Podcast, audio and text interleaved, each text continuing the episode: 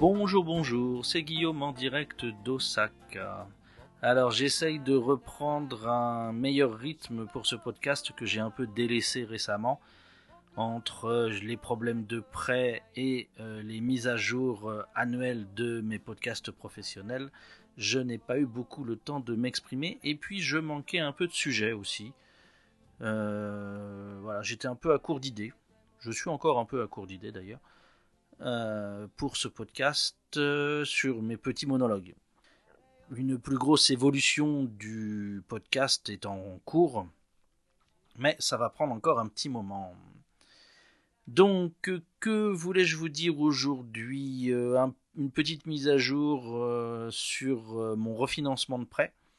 À la deuxième tentative, en faisant très attention à mon écriture, on a réussi à l'obtenir à un taux euh, vraiment très proche de celui euh, qu'on avait sur le premier contrat, donc on n'est pas mécontent. Ensuite, de quoi voulais-je vous parler? Euh, Je voulais vous parler d'une petite aventure. Alors je ne sais pas si c'est japonais, féminin, ou au contraire moi qui suis quelqu'un un problème, je ne sais pas, mais voilà. J'ai une cliente que j'ai dû euh, rencontrer trois jours de suite pour un projet particulier. Et euh, on travaillait dans un café. Pour, on devait travailler dans un café pour, euh, pour ce projet. Et eh bien, on a dû trouver un nouveau café chaque jour, alors que le premier était idéalement placé et idéalement équipé pour ce qu'on voulait faire parce que euh, elle avait euh, un problème vestimentaire. Elle était en déplacement en fait, et donc elle vivait hors de sa valise et euh, portait les mêmes vêtements chaque jour, chacun des trois jours. Et il était pour elle inconcevable de venir dans le même café trois jours d'affilée avec les mêmes vêtements. Sachant que le café en question est un café extrêmement fréquenté, c'est un café de 70-80 places qui doit avoir au bas mot 2000 clients par jour. Donc euh, vraiment, euh, la brave femme aurait été noyée dans la masse, j'en suis certain. Mais non, euh, par principe, elle pensait que les employés allaient la reconnaître, alors que les employés ont une rotation de fou dans ce, dans ce café-là. Et donc elle avait peur que ces gens-là la jugent sale ou bien pauvre, et donc ce jugement était inacceptable. Donc il a fallu chercher un nouveau café chaque jour pour que personne ne puisse remarquer qu'elle portait la même tenue. Euh, bon, sachant que non seulement elle portait la même, tenue, mais moi aussi.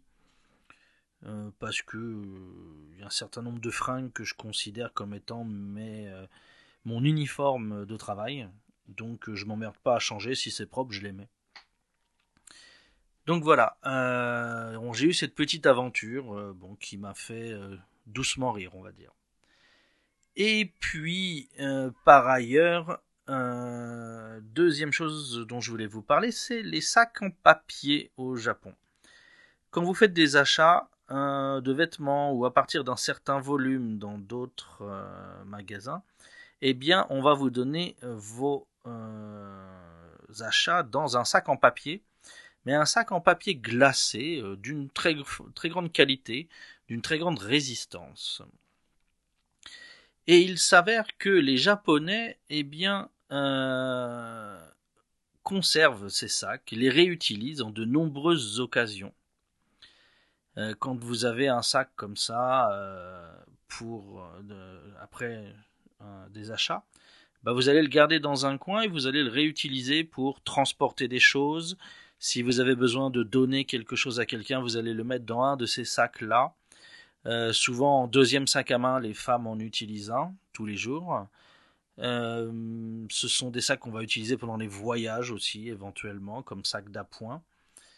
Euh, et puis, quand ils sont un peu abîmés, ils vont finir comme poubelle, comme sac poubelle, du recyclage papier. Donc comme les Japonais ont euh, cette habitude plutôt bonne hein, de conserver ces sacs-là et euh, de leur donner plusieurs usages, Du coup, les fabricants de sacs et les gérants de magasins investissent de l'argent dans ces sacs. Ils font des sacs de bonne qualité, résistants, avec des bonnes poignées, etc. Donc c'est une bonne chose. Euh, voilà, ça fait des économies sur un certain nombre de choses, je pense, en point de vue écologique. Le problème, par contre, c'est que quand il pleut, eh bien, ces sacs-là ne sont toujours pas considérés comme euh, waterproof. Donc, les Japonais, les magasins japonais vont fournir une sorte de euh, cloche en, film plastique pour protéger le sac. Et là, du coup, eh ben, vous avez un énorme gâchis euh, de plastique qui se fait. Qui est dommage, mais bon. Donc euh, on a une bonne habitude au départ, mais qui a des conséquences un peu néfastes. Au Japon, à savoir donc, quand vous avez emprunté quelque chose ou que vous prêtez quelque chose à quelqu'un, vous n'allez pas lui donner comme ça euh, l'objet nu euh, de la main à la main. Vous allez mettre cet objet dans un sac en papier de taille adaptée pour qu'il puisse se transporter. Donc c'est pas mal parce que pour les magasins, ça fait de la pub longtemps après un achat. Donc on voit, on a toujours l'habitude de, voir les marques euh, se balader. Malheureusement, donc euh, il y a peut-être du gâchis à côté euh, sur les efforts faits pour préserver ces sacs-là. Voilà, c'est à peu près tout ce que je voulais vous dire. C'était des petites remarques. J'ai pas de grands sujets d'explication en ce moment. Ça reviendra peut-être, mais pour le moment, c'était tout.